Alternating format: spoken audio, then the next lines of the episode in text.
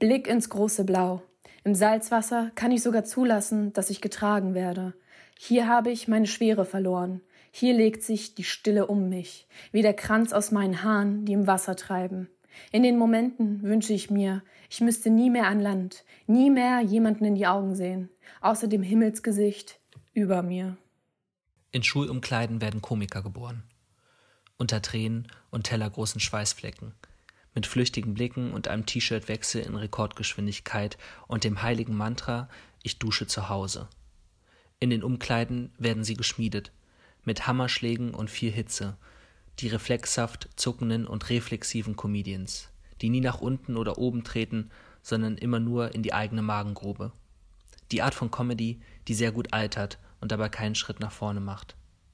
Es ist harte Arbeit, viele Klicks im Internet nach Body Mass Index und Forenverläufe auf gutefrage.net. Ist das normal? Aber irgendwann tragen sie die Titel mit Stolz auf der Brust. Der haarige, Männertitten, Arschweiß. Der erste große Gig, wenn sie nur noch als Vorletzter ins Team gewählt werden. Inseln sind wir und leben davon, dass wir das Meer um uns herum haben, verstehen und kennen. Wir werden die Erde verlassen haben, heimlich, heimelig, nicht fremd, vertraut, zahm und traulich. Die Würstchen der Wahrheit, die für uns gebraten werden, wollen wir nicht mehr essen. Wolfram Lotz. Wann konnte ich sagen, es sei niemand gestorben? Was nicht heißt, dass niemand starb, dass niemand gestorben sein wird. Mir gehört ein uraltes Achselzucken, kein Todesfall. Vielleicht kann ich auf dem Bildschirm sterben, mit einem lecken, überschwemmten Gesichtsausdruck. Ich werde zerbrochen sein und das Alleinsein begreifen, die Einsamkeit, die, die ich nie kennengelernt haben werde. Das wird meine Heimreise. Wie konnte es sein, fragte er sich, dass sie von diesem Faden nicht spürte?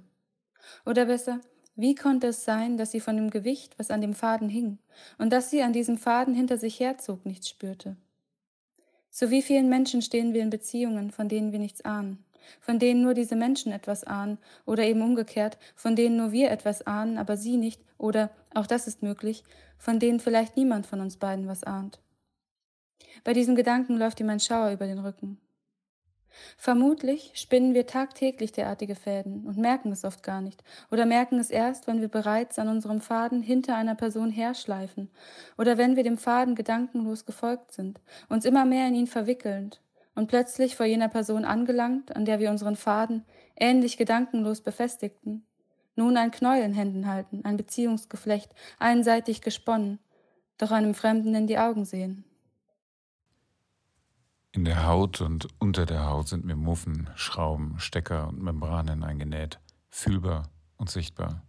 Sie sorgen für Stabilität und Zugänge, Zufuhr für die beste Vergiftung, um mich in ihr zu betäuben. Stillzustellen, zu kontrollieren. Ich bin eine mir gefährliche Leiche, die es immer wieder neu zu beruhigen gilt. Ich bin mein eigener Engel. Der Sturm fühlt sich wohl bei mir.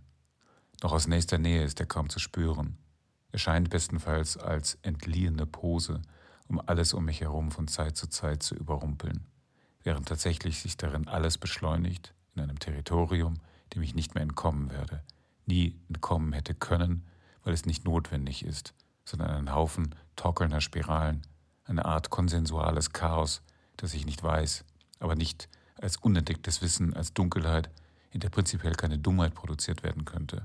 Dieses Nichtwissen ist sich selbst moralisch völlig frei, ganz dunkel, ein Geheimnis wie eine Lähmung. Jede Zuschreibung ist eine Abwesenheit in uns. Eine Abwesenheit in uns, in mir, die eine kleine Kordel zu deinen Gedanken knoten möchte, sich in deine Locken festsetzen und dich fragen möchte, wer bist du? Eine Abwesenheit, für die ich um sie zu ergründen, erstmal einen Schluck Wein brauche, der sauer auf meiner Zunge brennt, denn er steht noch vom Sonntag da. Ich brauchte ihn, um die Lasagne für dich zu bereiten, die du so gerne isst, wie mein Bruder und mein Onkel. Die Abwesenheit in mir, die zu dir will. Kann ich dich fragen? Bekomme ich eine Antwort? Jede Zuschreibung ist eine Abwesenheit in uns. Wenn jede Stunde einen Tag dauert, dass ich nicht mehr weiß, in welchem Gestrüpp das sich sich verlaufen hat, die Leere ihr schwarzes Loch in mich gräbt, dann bin ich doch Mutter. Ich bin noch für dich da. Doch meine kleine Kordel, sie wird dünner im Sturm. Sie dreht sich in meine Tiefen und kann dich nur schwach sehen. Bin ich eine gute Mutter? Ich versuche die Kordel zu greifen. Ich spüre einen zarten Ruck. Du bist da. Jede Zuschreibung ist eine Abwesenheit in uns.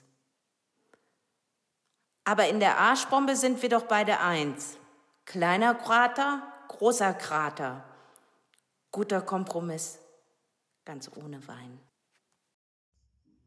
Geht das wieder los? Los geht das wieder. Wieder geht das los. Das geht wieder los. Jede Zuschreibung ist eine Abwesenheit in uns. Jede Abwesenheit ist ein von sich selber gehen und dann bleibt die Frage, wie komme ich zurück? Habe ich eigentlich ein Leben oder mehrere? Oder bin ich in einem Leben mehrere, weil ich Rollen spiele oder Rollen annehme oder Rollen aufgedrückt bekomme? Komme ich zurück zu einem Leben oder zu allen gleichzeitig? Und was wäre, wenn ein Leben dabei auf der Strecke bleibt, wenn es neben meiner Abwesenheit in mir sitzen bleibt und anfängt, mit ihr Tee zu trinken. Jede Zuschreibung ist eine Abwesenheit in uns. Früher war meine Mutter alles. Köchin, Putzfrau, Playmobil, Bogenbauerin, Bäckerin, Gärtnerin, Himmelzeigerin, Pflanzenerklärerin und Kuschlerin, wenn mal wieder alles furchtbar war. Sie war das für mich. Für meinen kleinen Bruder war sie noch mehr. Kassetten nach der Hälfte Umdreherin zum Beispiel, weil der kleine Schisser mal Angst im Dunkeln hatte. So, und jetzt bin ich selber Mutter, bin ebenfalls Köchin, Putzfrau und Bäckerin, außerdem auch Deckenaufschüttlerin, Geschichtenvorleserin und überall mit mir rumträgerin. Das Bild meiner Mutter immer hübsch abgestaubt in der Vitrine meiner Erinnerungen lächelt also suffisant zu mir herunter und ich denke, ich wollte nie all diese Sachen sein und ich wollte nie so sein wie du. Und ich bin es doch. Manchmal aber, da rufe ich ihn an, sage, Papa, kannst du kommen, ein Regal anbringen? Und er grunzt, beschwert sich und fährt am nächsten Tag zwei Stunden, um drei Löcher zu bohren. Das war immer der Plan, alle vier gut durchzubringen, ohne allzu viele Erschütterungen. Es hätte ja keiner ahnen können, was und wer da alles an uns rütteln würde. Wir sind jetzt größer, aber immer noch so unbedarft. Em sagt, sie könne die Ohrfeige heute verstehen. Sie hätte es genauso gemacht damals, wenn sie ihr Kind gewesen wäre. Doch er möchte kein Teil dieses Gesprächs sein, sagt nur, es war nie einfach mit euch. Und ich denke mit dir aber auch nicht. Behalte es für mich und achte darauf, keinen Krümel des Kuchens übrig zu lassen. Die Küchenfliesen flüstern, doch ihr leises Sirren, Summen, Singen gelangt nicht bis an meine Schädeldecke. Im Selbstgespräch nur Meeresrauschen, hinterlassene Erinnerungsfetzen, viel zu schön eingerahmt, um es zu vernehmen. Ein Verweilen kann nicht unendlich sein, bloß keinen richtigen Schritt gehen, bloß nicht mit dem rechten Fuß aufstehen, bloß nicht behaupten, die Behauptung sei starr, die Meander sein Kanal, die Dendriten sein Schlagader. Mach dir keine Sorgen wegen der Knie. Hübsche Knie gibt es nicht. Knie sind wie Baumrinde, einzigartig und knorpelig, und viel mehr Funktion müssen sie gar nicht erfüllen, bloß beugen und strecken und Krusten bilden, die man dann wieder abholen kann. Katzenförmige Kniekrusten, und am Morgen ist das ganze Bett blutig, obwohl man schon vergangene Woche menstruiert hat. Ich bin eine Beobachterin, ich sehe auf die weiße Tafel, auch online eine Tafel, und sehe, wie sich das Blatt füllt. Da kommt schwarz auf weiß. Ich will anfangen, etwas aus mir zu schreiben, doch was ich stattdessen tue, ist lange auf den Bildschirm starren, und ich habe das Gefühl, anderen in den Kopf zu schauen, ihnen beim Denken zuzusehen und merke jetzt, wie mich das verstört, durchrüttelt. Die anderen sind hier Marker, einer rosa, einer Lachsfarben. Dieses Gefühl, Gehirnen beim Denken zuzusehen. Ich lese in dem Moment des Schreibens mit. Wenn der Satz beginnt, liegt so viel Ungewissheit darin, wie er enden wird. Aufgrund mangelnder Lagermöglichkeiten für Kulturgüter kommt es zu landesweiten Arbeitsverboten. Wir haben es euch von Anfang an gesagt. Mit diesen Worten echauffiert sich ein Nähr der vielen Teilnehmerinnen der Protestbewegung Mehr Raum für Kultur, mehr Raum für Arbeit vor den Türen des Bundestags in Berlin. Das in Kraft getretene Arbeitsverbot hat vielerorts für Proteste, Krawalle und Verzweiflung gesorgt. Viele Arbeitnehmer des Sektors Kultur sehen sich nun vor dem Existenziellen aus. Wo sollen wir denn hin? Man kann nicht einfach mal so einen neuen Beruf erlernen. Viele sind hier zu Hause, äußert sich der 58-jährige Tontechniker Mark W. gegenüber einem unserer Reporter. Aber wie immer hat die Regierung einfach nur weggesehen und uns ignoriert. Wir haben uns immer auch ein bisschen vor der Zukunft gefürchtet. Vielleicht sind wir deshalb einfach abgehauen, eingeschlafen, eingeträumt und nie wieder zurückgekehrt. Der Himmel hier reicht nur von dort hinten bis da drüben. Aber er reicht. Er reicht, um auf dem Boden zu liegen, im Gras und zwischen dem Klee nach oben zu schauen. Wir denken dann nie nach über morgen, nur über gestern und Raps und Hummeln, die zwischen unseren nackten Füßen im Klee herumtorkeln dann sehen wir uns manchmal, aber wir sehnen uns nur aus einer großen Sehnsuchtssucht heraus, nicht weil wir wirklich einen Grund dazu hätten. Hier gibt es ja schon alles. Wir sind es nur von früher noch so gewöhnt, nicht angekommen, nicht ausgefüllt, nicht sehnsuchtslos zu sein. Ein bisschen vermissen wir das eben manchmal noch. Eines Tages, Säugling, werden wir alt gewesen sein. Dann fallen wir zurück in unser jüngstes Ich, unser Kern selbst nicht mehr als Instinkt und Reflex und Schrecken über die Welt, in die wir geworfen wurden, durch die wir uns warfen und stellen fest, Benjamin Button war Metapher, aber keine Fiktion. Ich hoffe sehr, uns wird es bis dahin gut gegangen sein. Ich hoffe, wir werden weit genug nach oben gelaufen sein, um ordentlich hart zu fallen.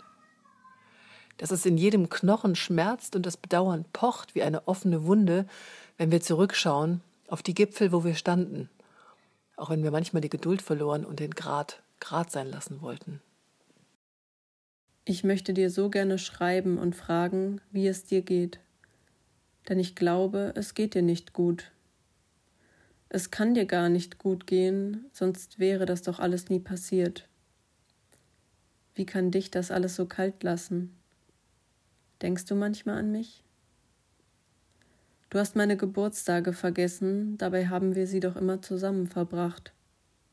Sowas vergisst man doch nicht einfach so. And some things you just can't speak about. Vielleicht war es das. Vielleicht konntest du nicht sagen, wie es dir wirklich geht, und vielleicht hätte ich es auch einfach nicht verstanden. Vielleicht hast du es ja sogar versucht, genauso wie ich versucht habe, dich zu verstehen. Freundschaftskummer ist vielleicht kein Wort, aber es sollte eins werden. Accumulate the wealth. Trust me, it's good for your health. Navigate the markets in stealth. Bottom line, everybody's out here by themselves. If you can be first, why would you settle for 12? Don't be the one that knelt to circumstance belt if you can make it big like Orson Welles. No, wait, that was Fargo. With that money, you can buy a fancy car. Yo, you do good buy a boat. You be Jason with the Argo. Sail away far, though. Stop by Mar-a-Largo. Play golf with the sharks like a narco. If you get lucky, they will let you ship their cargo. Then you get to travel the world like Marco. And when the markets drop and go low, low, you still be looking good in that polo. RL on your back and Home Depot in your stock depot. Crushed markets are the go-to for sleazy salesmen trying to go pro. Returns in stable markets are only so-so. State and unions want their cut to, but you can dodge that shit if you know who. Ich blicke zu dir rüber. Dein Kiefer so kantig markant. Du blickst aus dem Augenwinkel zu mir und musst grinsen. Schaust dann schnell wieder nach vorne und versuchst vergeblich wieder ernst zu wirken. Wir lachen beide und du legst deine Hand auf mein Bein, so ganz nebenbei. Mir fällt alles aus dem Gesicht, am liebsten nur innerlich, aber ich kann nicht anders. Was ist, wenn das jemand sieht? Hast du denn keine Angst davor? Hier vor den ganzen Leuten, deinen Kumpels, keine Angst vor deinem Ruf? Du blickst erneut zu mir und zwinkerst mir zu. Ich bin noch immer verwirrt, als sich unsere Blicke treffen und werde rot. Versteh mich nicht falsch, ich mag das und ich mag dich und ich find's toll, aber ich hab gedacht, du und ich, du läufst rot an. flüsterst du mir grinsend in mein Ohr und ich fasse mir an meine glühend roten Wangen. Dein warmer Atem riecht nach Bier und Zigarette, seit den letzten Wochen mein Lieblingsgeruch. Es klingt absurd, aber das mit uns ist absurd, aber so absurd guter Stuff. Die Augen als das Tor zur Seele. Diese wunderschönen Augen aus weitem Ozean, geschmolzenem Schiefer und warmer Erde. Diese wunderschönen, traurigen Augen lasten wie ein tonnenschwerer Findling auf den Gedanken und Gefühlen. Das kleine Rinnsal Blut, das aus den Mündern sickert und am dreckigen Metallhaften bleibt, bis es sich mit dem Kot und Urin vermischt. Die roten Striemen auf den Häuten, die kaum wahrnehmbare Vibration ihres Zitterns, das Aufeinandergestapeltsein, um etwas frische Luft am Gitterfenster zu erhaschen, das nervöse Knabbern und Beißen an den Stäben. Das Schließen der Augen reicht nicht aus, um zu vergessen. Es fühlt sich falsch an zu vergessen, überhaupt vergessen zu wollen. Nein, es ist nicht fair. So etwas haben sie nicht verdient. Es ist das Vertrauen, das sich ganz tief einbrennt wie ein heißer Draht. Das Schlecken der Zunge über Haut, die Wärme der Speichel, der heiße Atem, der streicht. Die langen Nasen, die stupsen, die rosafarbenen Körper, die Aufmerksamkeit fordern, die sich sogar darum streiten, bis sie laut aufquieken.